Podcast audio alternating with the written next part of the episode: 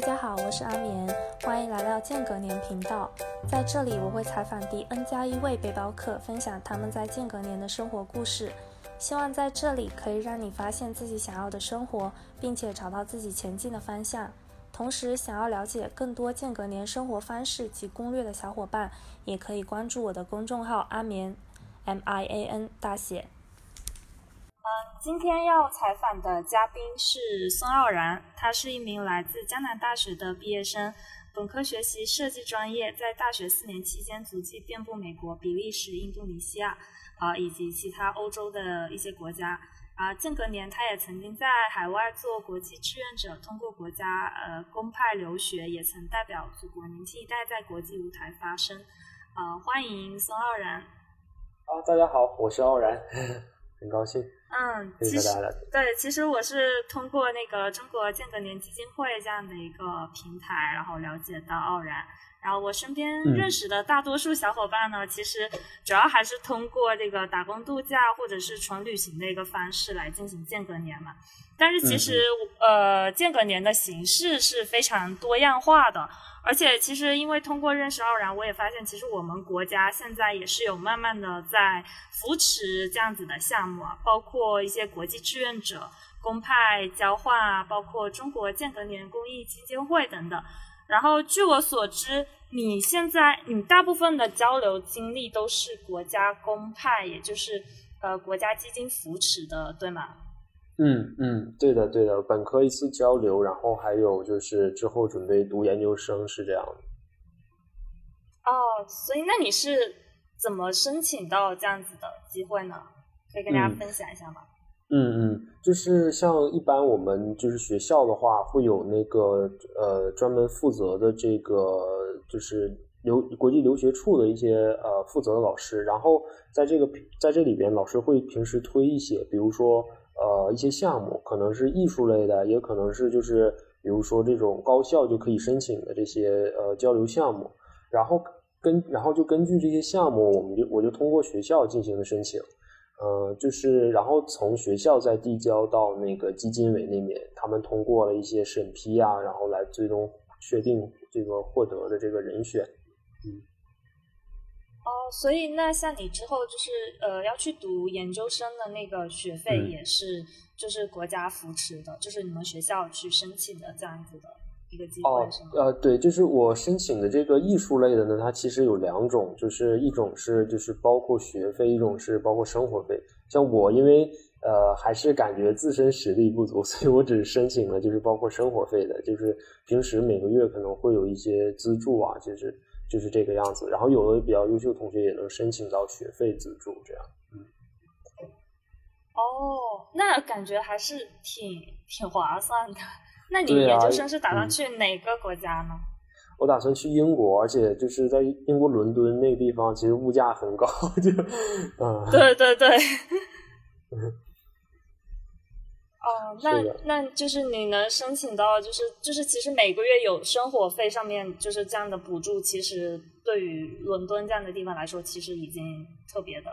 特别好了，我觉得。对对，当然它根据每个国家的那个就是资助标准也不一样，像伦敦的话。他其实一个月给给我们的资助也就够一个当地租房子的钱，然后可能像其他欧洲国家，比如说意大利啊，或者是一些其他地方，就是相对来说那边物价就是房价租房没有那么高嘛，其实还会有一些生活日常开销也足够的那样的。哦，那你在这边就是。因为你，你包括你之前就是呃交流经历什么的，都是嗯，就是申请的这种呃呃基金的补助嘛。那你现在有没有推，可不可以推荐大家一些，就是平时可以去关注了解的一些这些就是补助，包括间隔年一些呃有扶持项目的一些平台呢？哦，对，就是关于这个国家公派留学的这其实。哦，我我我身边有一些朋友问我嘛，然后这里边其实它是各个专业有不同的项目，然后它在那个国家那个留学网啊官网，它里边就有了关于这个就是出国留学这块的一些呃每年不同的这个就是选派简章啊，包括就是可以申报的项目。所以如果有感兴趣同学，可以直接在官网上就是去了解它的这个申请的程序，还有这个渠道。嗯，然后如果是间隔年这块儿，我也是很早，就是其实是那时候我有一个学校的一个学姐，就是我呃，她之前也做过志愿者，之后她又去做了这个间隔年计划，那时候我开始了解到的，就是我们前面说到的这个就是间隔年 Gap Year 这样的一个平台，然后它也是有基基金来支持的，然后呃，我感觉这个平台也是蛮不错的，里面有一些故事啊，还有一些信息这样，嗯。对对对，因为其实，呃，我我感觉就是你身边的一些朋友，就是参加间隔年一些项目，感觉也都是像你一样，就是可以申请到比较比较多的一些补助。我觉得这个还是挺好的。嗯嗯嗯，对，像他那个间隔年计划的话，就是呃，要写一份你自己未来间隔年的一个规划，然后可能当时我们还会做一些这种视频访谈啊，或者做一些挑战。然后最终来确定入选的人，然后他会给就是呃一定一定一定程度的一个资助，就是资助大家完成一个间隔年计划这样。嗯，嗯，哎，那这些项目就是这些间隔年的项目，它最后就是拿到这个呃资金之后，主要是做的主要参加的形式是什么样的？是比如说像义工吗？这样子？嗯，之前我看到就是。呃，对，它里边其实有挺多种形式的，就是呃，因为像我那个学姐，她就是自己作为就是一个呃记者，她去印度去采访当地的妇女，其实是把这些妇女的故事记录下来，也就是这种呃性别平等的这种主题嘛。然后我看还有去就是呃，也有去其他地方做义工，也有就是呃，之前在这种就是自己。坐火车就是横穿东南亚，然后去去写写书，写就是写自己的故事，也有去澳洲去做这种魔术表演的一个计划，就是啊，包括也有设设计设计方向的。对我会看到，就是很多人其实是在用自己的方式去去呃实现自己的梦想，然后可能在这样的一个期间，他选择用这个这样的一个形式去做这个计划。对对对，哎，我觉得这个其实。感觉特别有意义，就是你做的很多事情，不仅是让呃自己可以学到东西，而且就是还帮助这个世界的一个发展。对，对的，对的，对。哎，那二零一八年的时候，就是你参加了就是第二十二届联合国青年代表大会，那可不可以就是也跟大家介绍一下这个青年代表大会是什么样子的？哦，当时也是我们学校联合了，就是外面的一个机构一起做的。然后这个，因为我因为其实当时的背景是这个样子，就是我们整个的当时的政策呢是有呃这方面倾向，因为我们国家在联合国那时候常驻的代表人数不是特别多，所以啊从那年开始我们就开始就是鼓励高校的学生还有一些就是人员去这些国际组织去任职。所以在这样背景下，我们学校也就合作开展这个项目，是让我们可能心里就种下一个种子，去了解一下那边的情况，也许以后有机会申请的。对。然后，呃，其实后来真的有朋，我有同学也去了，就是去联合国实习。所以，呃，虽然说这个项目跟这个联合国实习没有关系，但其实是让我们去了解了一下，就是他们联合国现有的一些呃组织啊，包括他们做的一些事情，就是呃，包括这个关于可持续发展的一些目标。以及这个，我们当时还做了就是关于这种领导力的培训，然后呃，我们这个组织也是呃，中国学生是一小部分，然后还有很多就是来一千多名，就是来自世界各地的这些青年啊，然后一起到这个纽约去参加的这样的一系列活动，嗯，对，然后中间也有，嗯。对，中间也有我们一起，就是比如说组成小组啊，然后一起做一些汇报项目这样的一个过程，嗯，蛮有意思的。对对对，哎，我觉得这个这个活动就是，其实现在我感觉越来越多的呃，就是在国内刚毕业的学生，其实他们挺多都会选择去。呃，联合国的一些就是环境保护署啊，然后什么性别平等这些地方，就是去呃实习。我感觉就是这种实习，包括你的这个经历，我觉得还是对于你个人能力的一个提升，都是一个很好的，有很很大的帮助。而且它主要的形式是都是就是促进世界的一些发展，对吧？就包括一些环境可持续发展啊，然后一些平等的议题。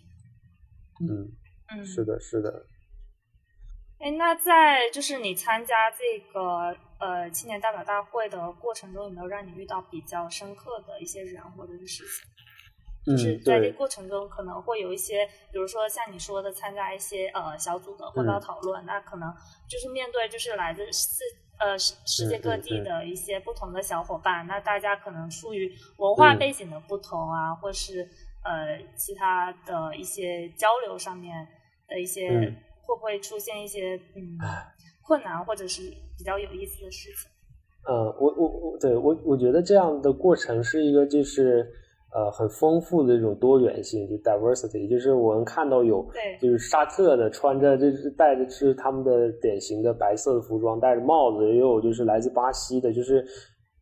跳舞啊各种就是生活表现都非常热情的人，也有一些就是。啊，对，就是不同国家的这个这样的人，然后我会发现，其实大家年轻人聚在一起，其实是有一些共同的一些观念的，就是哪怕我们是不同国籍，但是我们在就是可能在谈到这些同样的一些就是这些事情的时候，会有一些相同的见解。呃，当时我印象比较深的就是，我当时呃，当时我们有一个就是会议是呃呃。美国的一个就是经济学家叫 Jeffrey Sachs，他的一个演讲，然后他的他是其实他是制定了当时参与制定联合国的千年发展目标，然后他就提到了关于这个可持续发展这个问题。当时有一句话让我印象特别深刻，他说就是我们全球啊，就是有两千两百名的亿万富翁，然后他们百分之一的年收入就可以解决这个世界上所有孩子的教育问题。所以说，对对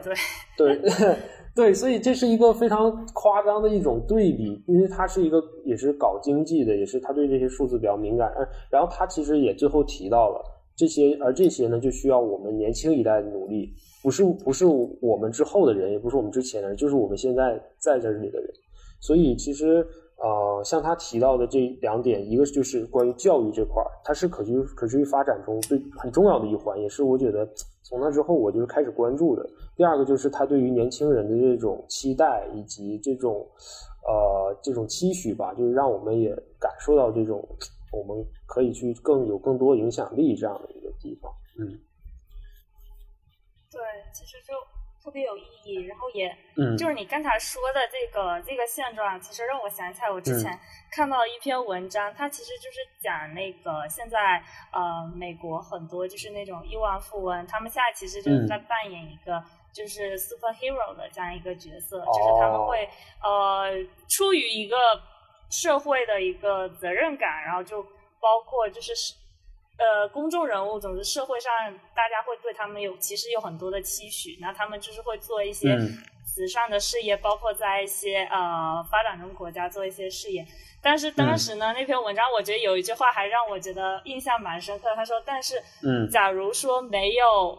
这些亿万富翁，是不是也就不存在说他们必须要去帮助这个呃第三第三方世界国家去解决这些问题呢？就是。”觉得还就等于说是财富确实是集中在了金字塔顶端的这样的一个现象。现在其实，在呃世界上，不不光是在美国，我觉得整个世界上都都还存在比较大的这样的一个问题吧。是的，是的，差距啊这些的。对对，然后比较，我觉得比较，嗯，嗯比较可能比较有启发性的一点就是像这个可持续。发展的这十七个目标里边，其实是在就是，尤其我们年轻人接触了之后，就会给我们一种潜移默化的影响。可能也许有一天我们有了一定的财富之后，那我们可能在这方面会投入更多的关注，就是去去做这些事情。嗯，对对对，我觉得就是有可以帮助大家去提高一个这样子一个全球化的一个意识，其实就是一件很好的事情。嗯嗯嗯，那当时就是你参加这个，就是在纽约参加这个代表大会的时候，他平时是怎么样的一个形式呢？就是你们平时会给你们一些议题，让你们去进行呃项目合作，是这样子吗？对对，这个呃，我们当时是每一个就是呃，大概有七八个人一个小组，然后每一个小组呢有一个这个海外的导师，我们提前在出行前呢，在网上也交流，就是定制定计划。然后到那边，我们白天是参加一些这种培训讲座，然后有一段时间是集中去做这个项目。我们当时做的是关于这个自闭症儿童的，然后我们进行了一个就是每个团队进行个汇报。呃，之后的话，在主要在纽约那边，就是我们去集体参加，比如说去参观那边的总部啊，然后在他其就是周边的地方听这些呃各种年轻人代表的一些讲座，对。然后也去了一些其他城市去去参观，然后比如耶鲁啊、哈佛啊这些，所以它是一个算是呃这种体验啊，包括这游览和放结合在一起的这样的一个一个就是行程吧，嗯。哦，哎，我这样听上去就是觉得还蛮有意思的，而且就是感觉可以学到很多东西。对对，呃，也去，对，我们也去了一些企业里面去参观，然后蛮有意思的一个是我当时我们当时有一个。呃，还有一个就是在所有的就会议结束之后有一个游船派对，当时我们就在那个呃就在纽约港，大家一起在船上，然后有着这样的 DJ 那种音乐，还有这个伴着就是海边的乐景，当时放那首歌，然后呃叫什么来着？是呃。就是那种，就是 I Love You New York 啊，New York New York 那那首歌，呃，Empire of State 吧还是什么，我有点忘了。但是当时的那种印象，就是给我留下了一种很深的一种很深的一种印象嘛，就是大家年轻人在那个那个时候的感觉，对。是，嗯，感觉就很有活力，然后又很有意思，就来自世界各地的朋友，就是大家一起，就是。对，对，然后有一个印象让我就是现在对我印象留留下挺深的一个人，就是我们那个导师，他是一个沙特阿拉伯的人。然后呢，就是呃，他就是我跟他们我跟他聊天之后，我们会发现他特别和蔼，而且始终他经常会很热情的跟我们拥抱啊，给我们一些意见什么的。有一天我们就是在演练的时候，就是就是在进行准备的时候，然后他就过来跟我们聊，呃。然后那时候就聊起了这些经历，我才知道他就是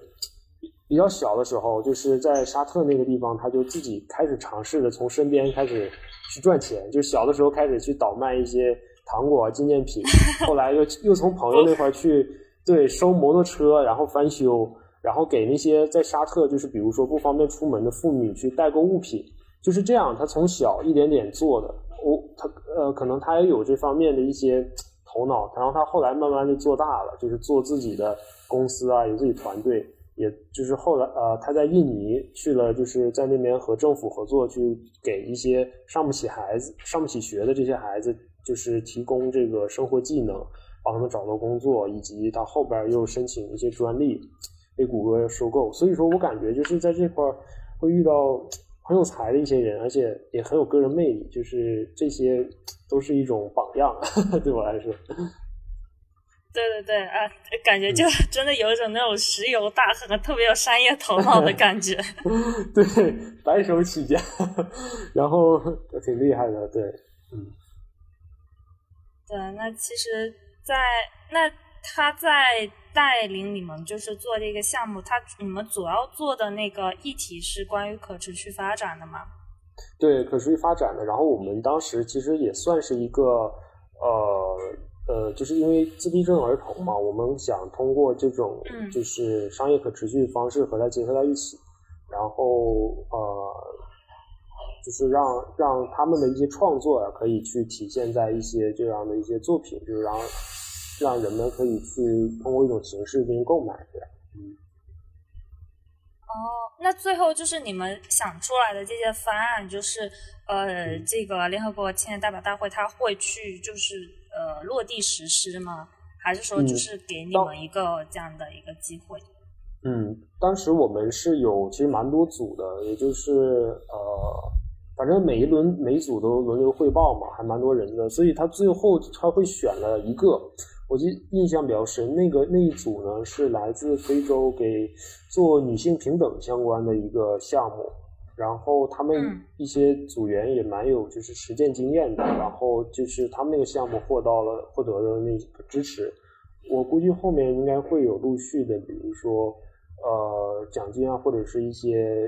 导师的一些支持。像我们，因为我们那个我们组队的时候，其实我们那时候还都是学生，没有什么实践经历，所以那个时候我们项目就没有入选。但是他也有组会实际去做，应该是，嗯，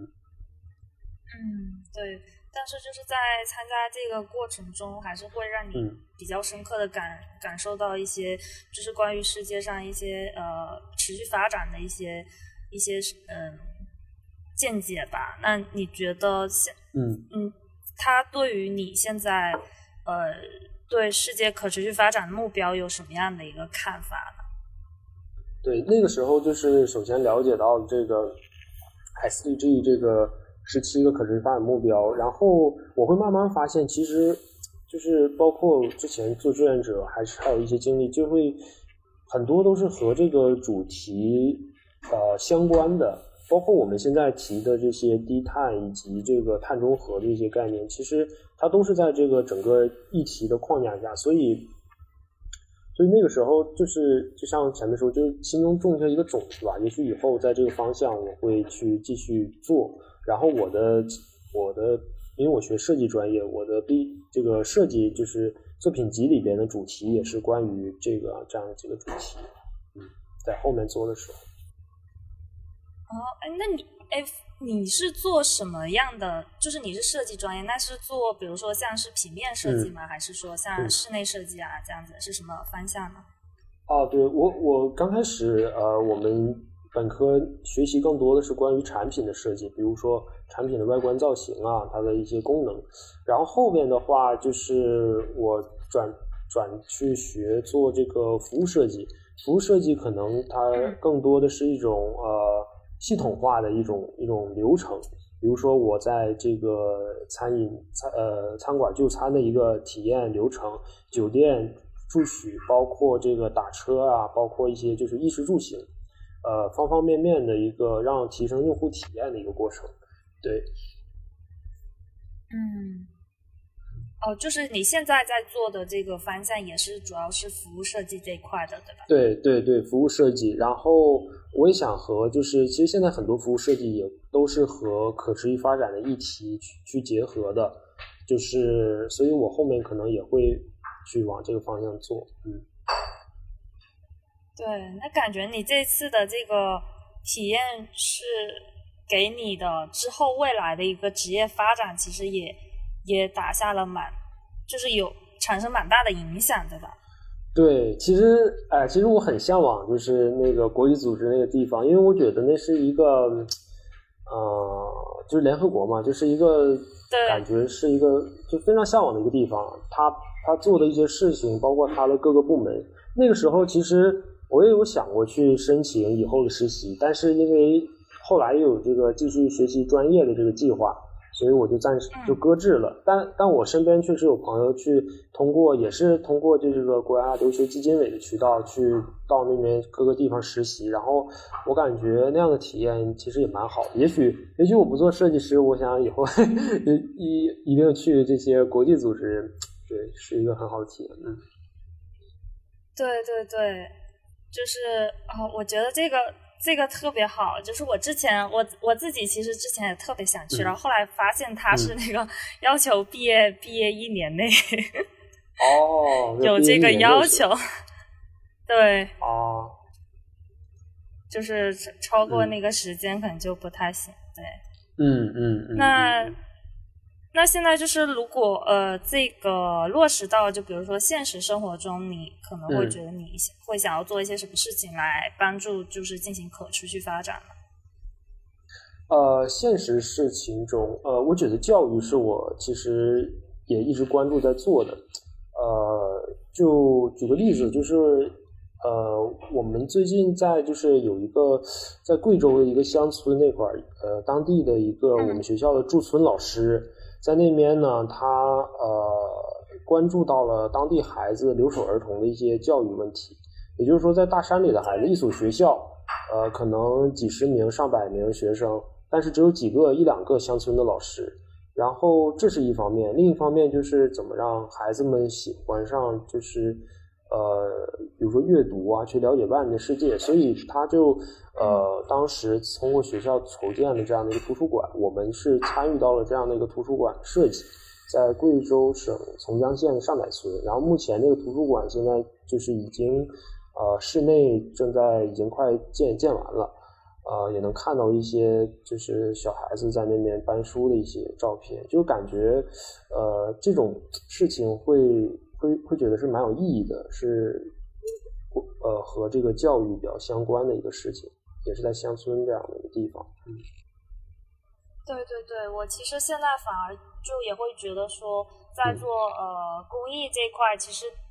就是单纯就是捐赠物资或者是金钱这块可能。呃，都没有就是教育来的这么的呃踏实，就是我觉得教育就是包括可以帮助大家打开眼界，就是之后可能会更加嗯，就是会有想要走出去，然后就是帮助自己去提高，因为我觉得给钱的话确实是已经不太不太那个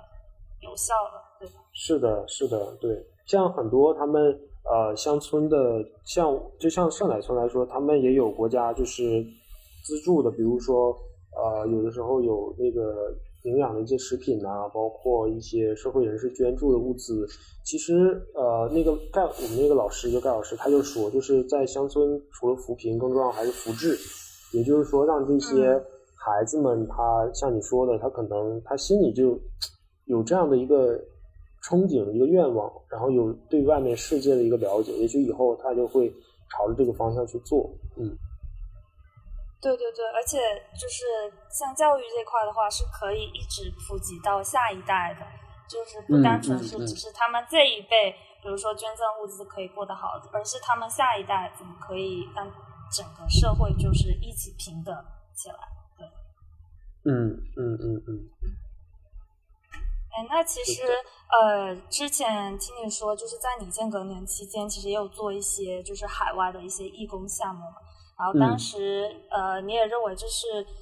呃为你打开新世界大门的一次经历，就是能不能分享一下你当时主要做的呃一个公益项目是什么样子的？嗯嗯嗯，当时其实哎说来比较巧，就是我们学校有这么这样的一个社团，然后就是去海外做，然后呢我。其实那个时候，呃，哦，其实那个时候也也出国，但是只不过来说呢，就是那个时候是完全对于这种陌生人的这种交流啊，包括这些是没有经验的，所以那个时候就大二的时候就一张机票就直接过去，然后就一个人就拿背着行李就就飞到那边。我对于当地的可能我知道那边有人接我，但对于当地所有环境要做就是具体做什么事情，其实是一无所知的。直到我到了那个地方，对，然后我到了那个地方，更更有意思的是，我们是在就是印度尼西亚的，就是首都雅加达，但是我们住的地方是在当地的一个算是贫民窟里边，然后我们就是我看到了，就是也有中国的同胞，也有就是我们呃其他国家，反正就是二十多个人，我们住在了一个大 house 里，然后在那段时间呢，我们就一起生活，一起做项目，具体做的内容就是我们是。啊，也是做这个可持续发展里面的这个教育这个议题，我们在那个当地的就是呃小学去教他们的英语，然后去教他们文化多样性，对，然后我去了之后才发现那个地方的小学，那可能学校比较好，他们小学六年级的孩子英语说的好像都比我们溜。哎，对。呃，我其实也有这种感觉，因为我之前就是呃，大学时候去去过那个尼泊尔嘛，然后我们当时就是去那个有去过那个孤儿院，然后嗯，然后我就发现他们，我就是就是有一个女孩子嘛，当时就是就是给我看她的那个课本，然后我感觉她那个课本怎么小学 学的是有点像我们高中生的内容，觉得好好难。对，可能对于他们来说，就是这个是很小就开始就是要掌握的一种国际语言吧。对他们还挺通用的，所以就学的可能有的比我们好。对，但是你们要就要去教他们，对吧？对，所以后来到后来，我们干脆呃，英语既然大家都认识了，对吧？那我们就就讲一讲文化吧，讲一讲我们中国的文化，然后教教大家，比如说打太极，然后讲一讲这些其他的这种文化多样性，包括哦，我那时候也教大家画画什么的，就这样。哦，哎，这样还是呃挺有意思的。对，就是拓展一些，嗯。那在呃，对于关于支教这样子的志愿项目，你你觉得你自己对这种的项目有什么样的看法呢？嗯嗯嗯，对，其实像我们，因为当时在小学里边是接触到学生是大家都英语比较好，但是其实我们后来也去了一些其他地方，比如说教堂，包括我们那个所在的那个贫民窟街道里面。我们也做了一些教学，我就会发现，其实这里边有很大的差距。就比如说，我们那条街道里的孩子，他们连基本的，就是可能亲戚啊，包括一些呃称呼，包括一些呃可能是一些单词，其实很基础的单词都不会。所以那个时候，我们就要从最基础的教起。然后呃，在教堂里边，可能我们会也是通过做游戏的方式，呃，包括有一次周末，我们在街上去做一些活动。公益的去募捐，给他们最后买了一些新的书包，这些可能对他们来说是，嗯，更对于对于他们来说是更加呃新鲜，很少去接触的这样的人和事情，那可能对于他们来说，我觉得是更有价值。那也许在他们未来的有一天呢，他会想到，也就是说我。我在哪个时间接触了这样的一些外国的，就是呃志愿者，然后他们给我们展现了一个什么样的一个精神风貌，然后给我们带来了什么样的对外面的了解。也许有一天我去到其他地方，啊，我也去做这样的事情，也许或者我走出去去做一些更有意思的事情，我觉得也是种下一个种子吧。这个因为毕竟这种志愿项目它其实是一个比较短期的项目，它不会。给你带来什么长久实质性的根本的改变？但是我觉得有一些潜移默化的影响，还是会会会给这些学生去去带来的这样的。嗯，对对对，其实很多时候事情就是是一点一一滴慢慢来积累的。对，对的。嗯嗯，我然后我在那边小学之前上课，有的学生还有时候还在 ins 上。跟我聊天，都隔了一两年了，嗯，你还记不记得我？然后会想起来当时我们上课的一些事情，对，蛮有意思的，嗯。对，那其实说明这些事情，其实在他们心里还是很历历在目的，就是还是会对他们未来产生很大影响的。嗯嗯，我觉得是是特别好的一件事情。嗯嗯嗯，那就是当时你们。学校就是其实是有做过呃关于你一篇就是国际交流的专访嘛，其实你当时还除了去那个纽约，然后呃这些呃东南亚这些地方，然后你还有去比利时呃的一段经历，对吗？能不能分享一下你当时在比利时主要做的一个项目是什么呢？嗯嗯嗯。呃，当时我在比利时那时候呢，主要是通过呃，也是学校这边的一个合作项目，然后在呃大二呃大三的时候去到那个就是托马斯摩尔一所学校去学这个室内与服务设计，呃，在那边学了就是做呃半年，然后在那边其实呃他的授课方式是以这种做项目，然后连带着课程为主，所以在那个时候我们就是接触了一些可能是。跨专业的、其他专业的、室内专业的一些同学，然后做了一些跟这些相关的一些项目，嗯，对。其实我觉得欧洲那那代其实就是艺术的发展，其实做的特别好，包括艺术类的教育。嗯，相信你应该也可以在那边学到很多东西，对吧？就是关于你的设计的专业那一块。对对的，就是因为呃，他的这个专业有一部分是我呃后面在学的服务设计，然后也有一部分是我当时不是很了解，就是室内设计。那可能在这个过程中，我也会遇到一些挑战，比如说呃，不同专业的同学，大家去做一个东西的时候，他做的是他他有他的理解，我有我的理解，我们如何去说服彼此，达到一个一致，而且还是英语那时候还要在在练习，就是在试着去这这样的一个达到交流的一个目的的情况下，然后还有就是不同专业它最后的产出结果，那我们可能最后要做一些室内啊、景观啊这些一些效果图这样。不过呃，我觉得这个过程其实是蛮锻炼的，就对可能以后的这种呃合作跨就是跨界这种学习蛮有帮助，嗯。对，那当时主要做的是室内设计嘛？但是你你自己本身的方向不是服务设计，那那你是临时就是去学习这个室内设计这块的内容吗？其实就是我们组，因为有就是比如说呃比利时的呀，或者当呃就是呃荷兰的学生，然后大家一起做的时候，就是他们有他们的专业，然后我们在这个过程就是通过我们的专业去做。呃，比如说我们有就是在养老院做一些调研，做的一些设计，呃，那可能我们这边会出一些，也会出效果图，包括这样的一个流程，还有后面的一些景观啊这些，可能就是每个人发挥自己的特长，对，一起合作去完成的。哦，那其实当时跟你一起就是学习的一些同学都是呃来自世界各地的，对吧？对，呃，我们当时那个班级是有呃五六名，就是交呃交换生，然后其中有两呃有三名是我们中国人，然后其他有其他国家的人，然后剩下都是当地的一些学生。对。哦，哎，那在比利时，大家通常不是都说那个法语嘛？那就是平时就是沟通的话，会不会就是生活啊，包括你在那。是生活了半年的嘛，就是感感觉上，又感觉欧洲人英文不是说的特别好。哦，好，其实呃，对比利时它是这样，它是以那个布鲁塞尔为界，它以北部的地方呢，就是整个北部大更多的是说呃英语和荷兰语，然后南部地区呢更多的是说法语。然后北部的，但是北边的同学他们也学法语，所以说他们就是具具具备三门语言，就然后英语呢也说的挺溜的，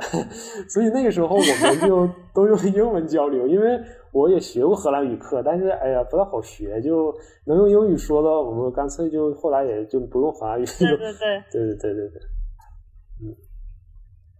那还挺好的，就不仅可以就是呃，嗯。提高你的专业知识，然后顺便就是练习了一下语言。嗯嗯嗯嗯嗯，是的。那当时在就是你在比利时那半年期间，就是你还就是旅行了欧洲很多其他一些国家嘛？就是可以分享一下你在欧洲旅行的是以什么样的形式呢？就是你是跟朋友吗？还是你自己就是去不同的国家旅行？对，当时去到刚去到那边，其实蛮新鲜的，然后。啊，有就是我们学校有组织过这种就是秋游，然后那个时候就跟学校有一起出去过，啊，就是去参加那个就是米兰参观参观米兰的那个设计双年展，然后在威尼斯那边就是跟大家一起就是住青年旅社，然后一起去去出去玩，其实蛮有意思的。然后还有就是我们同学，就比如说我们中国几个交流的朋友也会。自己就是有时候周末或者什么时候，就是可能订一张机票就出去了，因为呃那边是廉价航空，就有的时候周末呃和就是飞有一些还比较便宜的，就和可能和火车都差不多了，所以就是那个时候会有时候去出去，然后集中的就是在放假的时候，呃那时候我父母过来了，就我带着我父母一起在呃周边的一些国家转一转。哦，那还那还是挺有意思的，而且我感觉就是能在欧洲那边交换呃的话，就是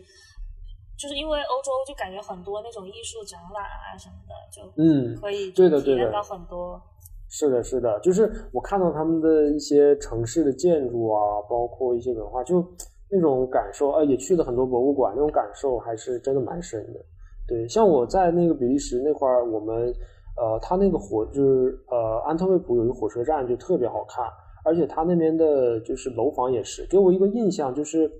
它在这些很保留了很传统的这个建筑的同时呢，它里边又是很新的，就是很现代的一些设施，就啊，就我可能相对对比来说，我看看我我我家那边都是高楼大厦，可能就很多传统的这些建筑其实在流失。对，可能那时候还感觉是有这种感受。嗯，是的，是的。其实我我个人也是觉得，就是欧洲那块真的是把那些呃很很老的一些建筑都保存的特别好，他们会知道怎么样去。做一些合适合适的内部翻修，但是外部建筑都保留保存的非常的完好。对的，对的，他们会对也会去设置这样的一个高度线，可能有一些楼房不能要超过这个高度。但是当然也有，就是另一方面就是可能有一些地方它的建设速度就可能不一定有那么快。对，反正都有两面性嘛。对，嗯，对对对。那当时你在比利时生活，让你觉得呃是。就是感觉上跟嗯，你去的其他地方，就是你觉得它有什么特别的一些特色吗？嗯，呃，反正从在比利时的感觉啊，我觉得那边的人相对来说，呃，从穿衣风格上更加的冷色系为主，深色的衣服可能啊，对，就是呃，大家的感觉可能也是因为靠近这个海岸嘛，阴雨天这个气候，呃。感觉更加理性一些吧，当然也不是所有人都这样。就是，然后，但我去到东欧那边，感受就明显不一样。呃，大家从这个性格呀，这个平时的着装啊，就各种的感觉啊，就是会有一个对比。对，就西欧和东欧这种，南欧又不一样。对。哦，所以就是你觉得东欧人他其实是更更加热情，比就比较感性，是吗？呃，就是当然肯定每个人不一样，但我接触到的，比如说我在这个住宿的一些呃接待的那个人啊，包括一些路上可能碰到的一些人啊，就是呃对，感觉不一样。可以说西欧给我的印象可能更绅士一些吧，就是这样。哦，了解，对。哎，那你在这个。欧洲旅行的时候，就你去了，你是去了就是东欧，然后西欧，然后南欧，你有去吗？对，我当时是跟朋友一起去的那个西班牙，在那个对巴塞罗那。哦，那你觉得你在欧洲旅行的时候，你最喜欢的国家是哪一个国家？就是包括还有城市啊这些。对，其实这里边就就蛮有意思，就是我最喜欢国家呢，可能是意大利。但是我最喜欢城市去不在那，因为对，因为意大利给我就是我们去过了一些，比如说巴塞罗那呀，啊不是那个佛罗伦萨呀，呃这个比萨，包括这个威尼斯和罗马，就是他们的这些古建筑真的是给我一种感觉是穿越回了那个那个时候，包括还有五渔村那个自然景，对，就是哎呀，就是我觉得太美了，就是就就震撼到那种感觉，然后就是可能。对，像而且那可能对我的感印象就是，意大利这个国家有很多这样的城市，包括这样的一些文化和美食啊这些。但是让我印象最深的城市呢，其实除了这块儿，还有就是巴塞罗那，因为我喜欢它那块儿的建筑，就是呃高迪的建筑，因为它因为它这高迪的存在，它它在这个城市里设设计了非常多的建筑，从那个中心的那个圣家堂，到它的一些比如说米拉之家呀一些建筑。然后我们也都喜欢设计去参观了，我会感觉就是这个人他赋予了这个城市不一样的意义。那些建筑真的是感觉是天才啊，就是那种而且是很执着的人去做出来，就很很很很很厉害这样的感觉。嗯，是，那其实也可以给你的，就是给你的设计的专业上也可以，就是赋予你很多灵感的，对吧？嗯嗯嗯，对的对的，就是可以对这些也都是潜移默化的。可能我去去看的这些展览啊，走过的城市啊，然后见过人的这些经历，都是可能慢慢会会有一些这样的影响。嗯嗯，那你会觉得就是像呃，你不是最喜欢的是呃意大利吗？你会觉得意大利的美食是就是欧洲那儿，你会不会觉得是最 就是丰富？对我我我我我认同我认同，就是我去比利时的时候，可能哎，我们吃的都是那种有的是冷餐，有的是那种就是呃味道很让人接受不了的那种面条。然后可能在意大利呢，我会找到有点我们我们国内那种感觉，就是它很丰富很多元，然后呃，这个披萨呀、帕斯塔呀，然后这些很多菜的烹饪呐、调煮，就是啊、还是很好吃的。对，对对对，因为因为我平时我个人特别喜欢看意大利美食的 纪录片，哦我每次看到就是不同的美食，我都觉得意大利 真的好棒啊，这个国家，是然后吃的那么丰富。是的，是的，就是相比来说，可能比如说我在比利时，他们最有名的是是炸薯条，对吧？炸的东西，那这种烹饪方式 就比较单一，咱炸的也比较有技巧，对。但可能在意大利呢，它就是各种各种做的方式，包括这就是食物食材，嗯。然后我之前也看，嗯，对。我之前也看，我当时有那个，但是国内那个节目是中餐厅，然后我看到他们在那边做中国菜，然后他们有时候也交流哦饮食的那个，蛮有意思的。这之前就是还蛮多人称那个意大利为就是欧洲的中 中国，对，有点那个感觉，嗯。对，包括那边的一个人文风情，那边就是大家嗯，的一个、就是食饮食那块啊什么的。对，是的，是的，我就感觉他们光是看他们就是那种奶酪，好像 就有那种几十种，我就觉得好好神奇啊，就是真的特别丰富。对，会吃。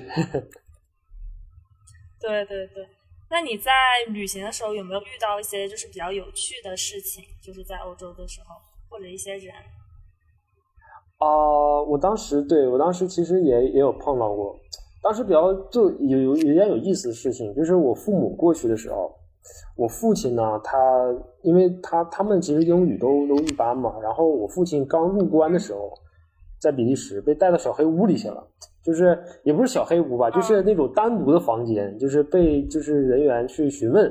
然后他那时候呢，手机还在我妈身上，他就自己一个人，也也听不懂，也也不知道说什么。然后后来他出来了之后，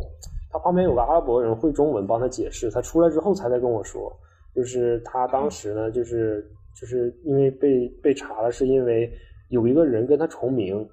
然后这个重名的人呢是在欧欧洲的一个就是算是。呃，还没有被抓捕的一个罪犯吧，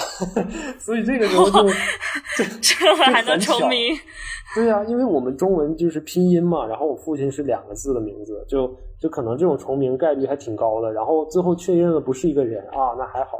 就是最后就就顺利的。只不过我最后离关的时候就，对我们最后离开的时候，那个检查人员又查了一遍，然后确认了一遍，然后最后跟我说了一遍，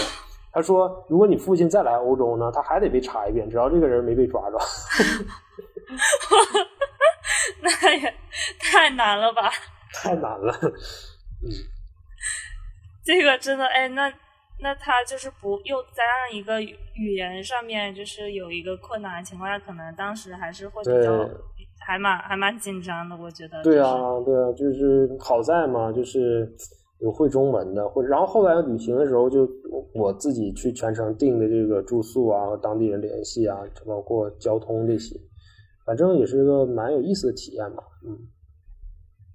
对对对，哎，你这样就是哎，让我想起来，我之前有一次就是过海关也被带过小黑屋，然后那次经经历就特就也也蛮有意思的。其实当时就是我包里就是。其实是很很多年之前，然后我自己都已经不记得了，就是放了一嗯瓶，就是那个就像辣椒水那样的，然后当时哦淘宝还可以卖，我很早很早哦之前放的，然后我自己都不哦记得。然后我嗯出国的时候我过那个国际海关，他他就是查出来了嘛。然后重点倒不是因为那是一瓶辣椒水，而是因为那个 淘宝在那个那个罐子外边写了一个那个就是 police，就是 police only 什么之类的，就是这样子的标识。哦然后警哦那个海关瞬间就就慌了，然后就就赶紧的就就就是用那个 BB 机，然后就呼了一堆就是那种身形魁梧的 警察出来，哦，对对对，感觉他们要把我怎么地了，哦，我也对，就很好笑，嗯，对，然后然后最后就是看到我，然后我说我看着也不太像是那种有什么杀伤力的人吧。然后就是解释了一遍啊，这就是嗯，就是人家其实特别不能理解，你知道吗？啊，那为什么要在哦瓶子外面写这个，对吧？对对对，这还蛮有意思的，对，是有这种风险，嗯，然后保险一些。嗯，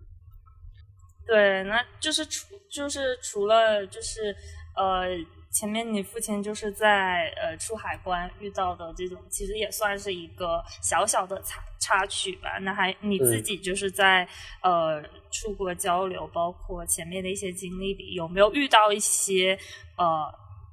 困难吧，或者说一些挫折，让你觉得可以事后回想起来，就是可以帮助你去成长或者是提高的？嗯。对，那个时候，呃，那个时候就是一个是我可能我呃专业上，就是我那时候学习，然后交流，大家一起去协作这个事情上会有一些困难，然后，呃，这个其实在后来也是我觉得是一种一种成长，然后还有一种就是在国外生活的时候啊，提到这个我就想起来了，就是刚出去的时候，我们所在的那个城市，就是那个城市因为比较小。就学校的那个地方，他房子已经那个城市房子都租满了，所以我们又没有提前租学校的，你怎么办呢？我们到了之后又联系学校，学校说你要不在旁边城市租一个吧，因为 因为他那个他那个城市其实之间也是坐坐火车，呃，也就二三十分钟就还好，就像地铁一样。然后我们就去旁边城市，然后最惨的还是我们到的那个时候没有。任何不认识任何人，然后也不知道什么任何渠道，就直接冲到华人超市里面问有没有租房子，然后我们就一天几个人就就最后到晚上就是逛了一天，就是那种流落街头，坐公交车就回家那种感觉，就就然后然后找了一圈嘛，然后最后是还是呃也是学校那边联系了一个，就是算是一个公寓，然后才租到的，就是挺不容易的，然后。反正这是这就是总体感觉就是一种生活上的一种一种一种感觉吧。然后每天可能上下学啊，自己做饭，然后有的时候晚上也比较无聊，和国内朋友有时差，这些就是反正这些都是也是自己个人去培养独立的一个能力。我觉得，嗯，是后面看的其实我觉得，对我其实觉得间隔年就是也。就是特别有意义的一点是，你其实是有一段特别长的时间是你要自己在外面生活，然后包括比如说像做饭啊这些，对都是我们必须要去学着去做的事情，不然你就得饿肚子，对，不然东西贵在外面。对啊，我出去一次我就知道这做饭的技能太重要，回来我就准备好好学了。对对对，我觉得。呃，是这样子的，然后就感觉之前问了还蛮多，就是出去见隔离的小伙伴回来收获什么东西最大，就是厨艺 见长。啊，是啊，刚开始我做饭都清汤寡水的，就 就就清水煮饭。后后来好在我有个同行的同学，他会做，然后就慢慢带我，现在然后也会做一些，对，就是直接提升生活质量的技能。对，当然就是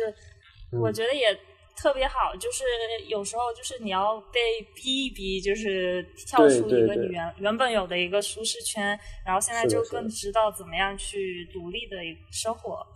嗯嗯嗯，对的对的。嗯，我觉得就特别好。那目前你的就是一个生活状态是在国内，就是在国内呃自己自驾旅行是吗？对，目前的话，我现在是在就是在就是在国内和我，因为我九月份那边研究生准备开学嘛，然后在这之前也是以后可能上学毕业就工作或者什么计划，就是以后跟父母时间可能没有那么多了，所以就跟父母现在在国内一起这个旅行。现在呢，我们是在大连，我们是从哈尔滨出发，可能一路往南走，最终目的呢是云南那边。嗯。哎，我觉得哎特别棒哎，这种就就是其实也是一种间隔年方式，就是还带着父母一起了。对对，可能我唯一点就是可能我父母他们因为时间比较相对自由嘛，然后我也这个时间算是其实因为我是去年延期了一年，我去年已经毕业了，其实所以这一年我也实习了，然后包括做一些自己的事情，其实也算是一种 gap year 吧。然后我也希望能让自己沉淀沉淀，学习学习，就为以后的这个研究生学习做准备。这样。对对对，确实有时候人生的脚步不必要太着急啊，就是着急着去去呃，比如说在职场上发发展，嗯嗯可能嗯沉下心来去想一想自己未来想要做的方向，可能会更更好一点。对，我在问我的这些已经研就是在读的研究生学长学姐，他们我问这个时间准备什么，他说准备好英语，然后就是旅游，因为以后的时间可能真的没有那么时间去去做这些事情。对，对对对，而且就嗯。嗯，就感觉其实一生还是很长的，你就抽出这么一年去做、嗯。做一件自己喜欢做的事情，或者做几件你觉得特别有意义的事情，就是不管对。对社会啊，对这个世嗯。界，我都觉得特别好。是的，而且我有一个我们大学的同学，然后呃，他们是一对情侣，先他们前一段呢就是自驾，然后从云南那边一路开车，然后最主要的是他们自己改改装了一辆车，就改成了那种在路上可以开的房车，就是比较小型的一个。用金杯改的，然后，但是我能看到，就是他们真的是在这一路上的一些经历，然后他们也在 B 站上去放一些视频，就是，呃，会感觉那就是一种青春的那种感觉，就是让人很让人向往的。嗯，在路上。是的，是的，但是你其实现在也是也是在以这样的形式去去践行啊。对，不过对，不过其实这里边还涉及到一点，就是像我现在的情况，因为也是跟父母家庭出行在一起嘛，我们会比较可能可能比比如说会住在比如说住宿啊、宾馆啊，或者是在路途中，就是相对来说是比较方便的那种。但其实像我之前出去做志愿者也好，还是说有时候交流，其实有的时候是条件有限的。其实往往我觉得我回忆起来，其实往往在那种环境下是更容易。呃，让人成长，也就是说，尤其是像我那次交流的经历，为什么我我们同学在一起聊天会会讲为什么印象很深呢？就是我们所有的人就是没有带很多东西，就是就是身就是呃身体就是很简便的，然后到了一个很陌生的一个环境，甚至是条件非常有限的一个环境，然后和大家一些所有的这些陌生人一起去做一件比较有意义的事情。那其实，在这样的一个这样的一个。场景下很多事情它都是独一无二的，就是是这种感觉，对。所以有的时候我也会想，就是也许有再有这样的机会，去把自己放在一个就是一个很很陌生啊，然后和陌生人一起做，然后然后又是一个创造的一个过程，其实是其实是蛮有意思，会有助于成长的，嗯。对，其实你说这段话，就是让我会觉得说，就包括像是是我们生活里。生命里遇到的，嗯嗯、比如说一些挫折，一些包括旅行路上遇到一些困难，有时候可能在当下是一件比较、嗯、呃艰难的事情，但是事后回想起来，反而是一种只有你自己才会拥有一段特别宝贵的一段记忆。对对，真的是这样。就我们是一七年出去的那几个伙伴，然后我们现在有个群，就可能就前一段刚聊起来，哎，大家都感觉那种记忆犹新的感觉，就是。就是很难忘那种，是，对，历历在目。对，就是有一种革命友情。嗯，对对，革命友情。是。然后我之前就是看到一句话叫“呃，间隔年是去听、嗯、去看、去感受生命的万千可能”，它不仅仅是诗和远方，也有眼下的苟且。那相对于生命长度来说，嗯、一年并不算长，但是它却可以影响到整个的生命维度，成就呃成为你的一部分。所以其实不管是什么样的方式去间隔，嗯、它都会给呃人带来不同的，然后很大的一个成长。所以在这边，你有没有、嗯、最后你有没有一句话想要对想要间隔年的小伙伴说的吗？嗯。呃，那我我就引用呃乔布斯他当时在毕业典礼上的一句寄语，就是呃 keep looking, don't settle，就是我们不断的去探索，然后不要停下停下我们的脚步。也许在这个过程中呢，呃，我们会发现很多自己本身的天赋和热爱，然后我们就追寻自己内心的这个事情去做，然后全世界都会为我让路。对，然后我感觉是这样，嗯，对对对，然后。其实也觉得，包括你做的这么多的事情啊，其实都特别有意义。因为我觉得现在是呃，大家除了要关注到自身之外，我觉得能把眼光放到世界上的一个发展上。其实这件事情一开始做的时候，你可能会觉得呃，会觉得说，呃，我一直在去不断的付出，我不知道自己的收获是是一样的。但是呢，其实这件事情做久了之后，我觉得是可以得到一个很大的一个精神力量上的提升。对对，是这样的，就是所有的路都不是白走了嘛，就是包括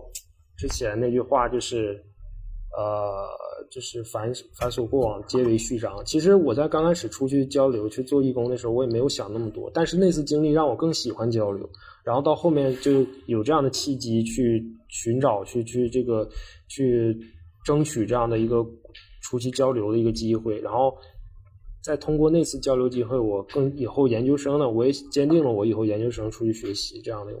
目标。所以其实可能就每一步每一步都是这样的一个过程，就是那。对，会慢慢这样的有一些成长，嗯，对，让你对之后你人生的规划也越来越清晰了。对对，是这样的。嗯嗯，那今天就非常感谢可以邀请到浩然，然后也希望之后你去那个英国伦敦的留学生活可以顺利。好啊好啊，谢谢谢谢，感谢感谢阿棉。那么大家还